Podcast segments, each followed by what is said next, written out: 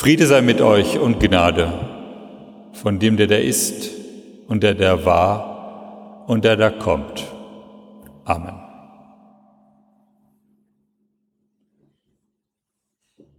In der Gemeinde bin ich gefragt worden, ob Beten überhaupt nützt oder ob es nicht vielmehr eine Form des Selbstgesprächs ist.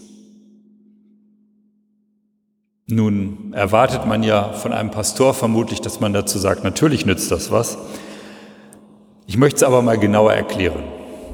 In der Bibel finden sich zu diesem Thema unterschiedliche Ansätze oder Meinungen, möchte ich sagen, wo man am Anfang den Eindruck hat, das scheint sich zu widersprechen.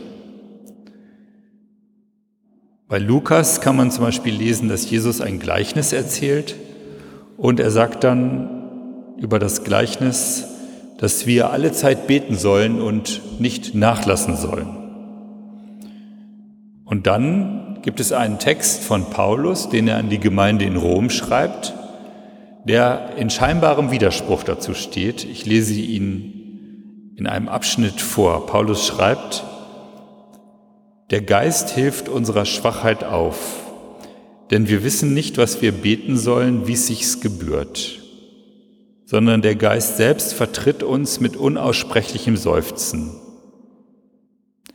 Der aber die Herzen erforscht, weiß, worauf der Sinn des Geistes gerichtet ist, denn er vertritt die Heiligen, wie es Gott gefällt. Wir wissen aber, dass denen, die Gott lieben, alle Dinge zum Besten dienen, denen, die nach seinem Ratschluss berufen sind. An diesen Stellen kann man sehen, dass zum einen wir in der Bibel zum Beten aufgefordert werden. Und gleichzeitig sagt uns Paulus, dass Gott schon weiß, was wir bitten werden, weil er unsere Herzen erforscht. Da könnte man jetzt ja fragen, ja, ist das denn nicht sinnlos, dass ich etwas bitte oder um etwas, ja, um etwas bitte oder Gott etwas sage, was er ohnehin schon weiß? Im Vater unser beten wir ja auch, unser tägliches Brot gib uns heute. Und vermutlich finden wir was Essbares im Kühlschrank, auch wenn wir das nicht beten. Und zu diesem Sachverhalt hat sich sogar schon Martin Luther Gedanken gemacht, also es ist nicht ganz neu. In unserem Gesangbuch gibt es zum Beispiel unter der Nummer 855 eine Erklärung von Luther genau zu diesem Sachverhalt. Luther sagt nun, dass wir natürlich zu essen bekommen, ob wir nun beten oder nicht. Aber das Gebet ist trotzdem gut. Dafür nämlich, sagt Luther, dass bei uns etwas geschieht. Er meint, dass uns erst durch das Gebet bewusst wird, dass das tägliche Brot und alles, was wir brauchen, von Gott kommt, dass das nicht einfach so da ist. Und diese Einsicht, wie gesagt, die kommt, das meint das oder bewirkt das Gebet. Wir bekommen von Gott, was wir brauchen. Und wenn wir beten, dann werden wir dankbar gegenüber Gott und diese Dankbarkeit gegenüber dem, was wir von Gott bekommen, macht uns fröhlich. Wir bitten also nicht Gott, damit er tut, was wir wollen von ihm, sondern damit wir mit Dank empfangen, was Gott für uns tut. Und wenn es das Essen ist, und deshalb ist es auch sinnvoll, zum Beispiel bei Tisch nochmal zu beten, um sich das bewusst zu machen. Ich habe gelesen bei einem Theologen, dass die Bittgebete so sind wie das Kleid bei Sterntaler. Sie kennen ja vielleicht dieses Märchen, wo die Sterne dann als Goldstücke vom Himmel fallen und Sterntaler spannt ihr Kleid auf und all die Goldstücke fallen hinein. Und das Gute, was Gott uns tut, das fällt ohne das Gebet an uns vorbei und wir merken es gar nicht. Deshalb sollen wir unsere, uns aufspannen zu Gott und dankbar annehmen, was er uns gibt. Nun kann man ja fragen, also ich habe mal eine Umfrage gemacht, als ich noch Religionslehrer war, wer denn betet. Und da ist dann rausgekommen, dass Also fast alle beten. Also so 90 Prozent in den Religionskursen haben gesagt, die beten. Und viele haben dann auch gesagt, ich bete immer vor der Deutscharbeit oder vor der Mathearbeit oder was halt das Fach ist, wo man so betet. Und wenn man jetzt nochmal genauer ähm, bei das überlegt, dann kann man ja fragen, ähm, also wenn ich sage jetzt, beten dient dazu, dass du dankbar wirst für das, was du kannst, ja, oder was du hast, dann heißt beten für eine Deutscharbeit zum Beispiel nicht, dass du nur weil du gebetet hast, plötzlich eine Analyse schreiben kannst, ohne zu üben. Sondern beten heißt, dass du auch das, deine Fähigkeit zu lernen, das, was du kannst, dankbar von Gott annimmst und halt Gott hilft dir dann, dass Lernen und Verstehen etwas bringt. Also, das ist sozusagen keine Magie, man betet und plötzlich kann man was, was man vorher nicht konnte, sondern das Beten macht uns dankbar dafür, dass ich lernen kann, dass ich etwas verstehen kann und dass ich durch Übung etwas erreichen kann. Deshalb hat Luther dann gesagt, wir sollen beten, als wenn alles Lernen nichts bringen würde und wir sollen lernen, als wenn alles Beten nichts bringen würde. Zusammen wirkt dann Gott in uns das, dass wir das können. Ich will diesen Abschnitt aus dem Römerbrief nochmal in einer anderen Übersetzung vorlesen, wo Paulus das nochmal deutlich macht, was Gott schon durch den Geist Gottes in uns wirkt. Aber ebenso wie wir seufzt und stöhnt auch der Geist Gottes, der uns zu Hilfe kommt. Wir sind schwache Menschen und unfähig, unsere Bitten in rechter Weise vor Gott zu bringen. Deshalb tritt sein Geist für uns ein mit einem Stöhnen, das sich nicht in Worte fassen lässt. Und Gott, vor dem unser Innerstes offen liegt, weiß, was sein Gebet in unserem Innern ihm sagen will. Denn so, wie es vor Gott angemessen ist, legt er Fürsprache ein für die, die Gott als sein Eigentum ausgesondert hat. Was auch geschieht, das eine wissen wir. Für die, die Gott lieben, muss alles zu ihrem Heil dienen. Es sind die Menschen, die er nach seinem freien Entschluss berufen hat. Sie alle die Gott im Voraus ausgewählt hat, die hat er auch bestimmt dazu, seinem Sohn gleich zu werden. Nach dessen Bild sollen sie alle gestaltet werden, damit er der Erstgeborene unter vielen Brüdern und Schwestern ist. Und wenn Gott sie dazu bestimmt hat, dann hat er sie auch gerufen. Und wenn er sie gerufen hat, dann hat er sie auch für gerecht erklärt. Und wenn er sie für gerecht erklärt hat, dann steht auch fest, dass sie an seiner Herrlichkeit teilhaben. Hier steht also, wie wir richtig beten sollen und dass das der Geist eigentlich in uns bewirkt. In der Bibel steht noch mehr dazu, wie wir beten sollen. Da steht zum Beispiel, sagt Jesus, wir sollen nicht auf der, in der Öffentlichkeit, auf der Straße beten. Wir sollen in unser Zimmer gehen, die Tür schließen und dort beten. Und es ist wichtig, dass wir uns wirklich auf Gott konzentrieren. Und es gibt ja verschiedene Arten zu beten. Es gibt zum Beispiel das Gebet mit Worten, wie wir es im Gottesdienst haben. Dass wir Fürbitte halten, für andere beten, dass wir für uns selbst etwas bitten oder dass wir Gott sagen, wo wir dankbar sind.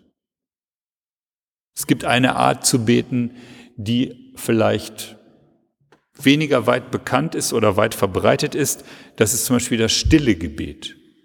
Dass wir uns einfach vor Gott hinsetzen, in seinen liebenden Blick und stille werden, innerlich. So wie man auch mit guten Freunden vielleicht zusammensitzen kann, ohne dass es ein peinliches Schweigen ist, sondern dass es ein Schweigen im gegenseitigen Einverständnis ist. Ein, eines dieser Gebete ist zum Beispiel das Herzensgebet, was wir aus der Ostkirche kennen, wo man beim Ausatmen Jesus sagt und beim Einatmen Christus und so den Namen Jesus Christus meditiert. Nicht vielleicht mit jedem Atemzug, sondern immer dann, wenn man merkt, dass die Gedanken abschweifen, dass wir an die kommende Woche denken oder an irgendwelche Dinge, die wir zu erledigen haben oder uns an irgendetwas erinnern. So wie ein Vogel, der fliegt Und immer wenn er zu sinken beginnt, schlägt er mit den Flügeln und fliegt dann wieder hoch. So ist es mit unserem Geist. Sobald er abgelenkt ist, nicht mehr in der Gegenwart Gottes ist, dann sagen wir auf den Atem beim Ausatmen Jesus und beim Einatmen Christus und sind wieder in der Konzentration. Und dann gibt es noch eine dritte Art zu beten, indem wir die Heilige Schrift meditieren, indem wir beten und sagen, Herr, gib mir ein Wort, sag mir, was für mein Leben stimmt, schenk mir deine Wahrheit. Und dann lesen wir den Text, stellen uns genau vor, was passiert und verweilen und gucken, was es in uns auslöst. Auch dafür sollte man sich Zeit nehmen, vielleicht 20 Minuten für einen kurzen Abschnitt. Und Sie werden feststellen, wenn Sie das machen, dass etwas passiert mit Ihnen, Ihren Gedanken, dass der Text zu Ihnen spricht. Und am Ende danken Sie dann Gott dafür, dass er Ihnen das gezeigt hat. Das sind verschiedene Arten zu beten und die uns helfen, mit Gott ins innere Gespräch zu kommen. Und wenn wir ein Bittgebet machen oder ein Dankgebet, dann ist natürlich eine Voraussetzung, die eigentlich klar sein sollte, aber ich will es nochmal sagen, dass wir ehrlich sind. Manchmal ist es ja so, dass wir im Gespräch mit anderen Menschen unsere ehrliche Meinung nicht so klar aussprechen. Wir denken vielleicht, ich sage das mal, was ich meine, lieber vorsichtiger, weil es könnte ja sein, dass der andere dadurch verletzt wird oder dass das eine unbequeme Wahrheit ist.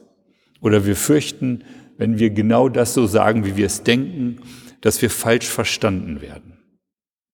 Aber am Gebet, das ist genau der Punkt, wo wir das aussprechen, wie wir es ehrlich vor Gott meinen, wo wir ehrlich mit uns selbst und ehrlich mit Gott sind. Und manchmal ist das auch so, das ist vielleicht im evangelischen Bereich, sage ich mal, seltener, aber es gibt auch Leute, die haben Gott darum gebeten, ihre Schuld von ihnen zu nehmen. Und die kommen dann zu mir und wollen es dann nochmal bekennen in der Beichte. Und das ist vielleicht auch nochmal eine Form, wie man dann gemeinsam vor Gott betet darum, dass die Schuld vergeben wird und wo man dann auch gemeinsam betet, wenn man als für sich das Gefühl hat, dass das eigene Gebet nicht ausreichend ist oder das Schuldgefühl immer noch bleibt, obwohl Gott die Schuld vergeben hat. Ich habe am Anfang gesagt, das Gebet ist wie Sterntaler. Wir fangen dadurch auf die Dankbarkeit, die Gott uns gibt. Und das hat, Luther hat auch dieses Beispiel verwendet von dem Mantel, mit dem wir die Dankbarkeit auffangen sollen. Dieses Beten und was Gott tut, das kommt auch ganz gut in einem Gedicht von Dietrich Bonhoeffer zum Ausdruck, das ich Ihnen jetzt vorlesen möchte. Christen und Heiden, Menschen gehen zu Gott in ihrer Not, flehen um Hilfe, bitten um Glück und Brot, um Errettung aus Krankheit, Schuld und Tod. So tun sie alle, Christen und Heiden. Menschen gehen zu Gott in seiner Not, finden ihn arm, geschmäht ohne Obdach und Brot, sehen ihn verschlungen von Sünde, Schwachheit und Tod. Gott geht zu allen Menschen in ihrer Not, sättigt den Leib und die Seele mit seinem Brot, stirbt für Christen und Heiden den Kreuzestod und vergibt ihnen beiden. Soweit Bonhoeffer. Die Gaben, die wir von Gott haben, wie, oder das, was wir brauchen, wie Essen, Kleidung, Gesundheit, werden im Gebet nicht immer gestillt. Wir geben sie, unsere Bedürfnisse an Gott ab und überlassen ihm die Erfüllung. Und ich hoffe, dass Sie verstehen, warum Luther meint, dass das Gebet nicht überflüssig ist und warum ich das auch meine. Dass es selbst dann nicht überflüssig ist, wenn Gott schon weiß, was wir brauchen, was uns fehlt.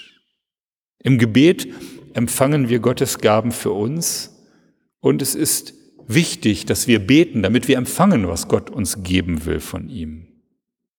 Im Gebet, ich sagte es gerade, ist auch nicht immer der Ort, wo wir nur auf Gott einreden, sondern wo wir vielleicht auch vor Gott in Ruhe zur Ruhe kommen, zum Schweigen kommen und zum Nachdenken und lauschen auf das, was Gott uns geben will und sagen will.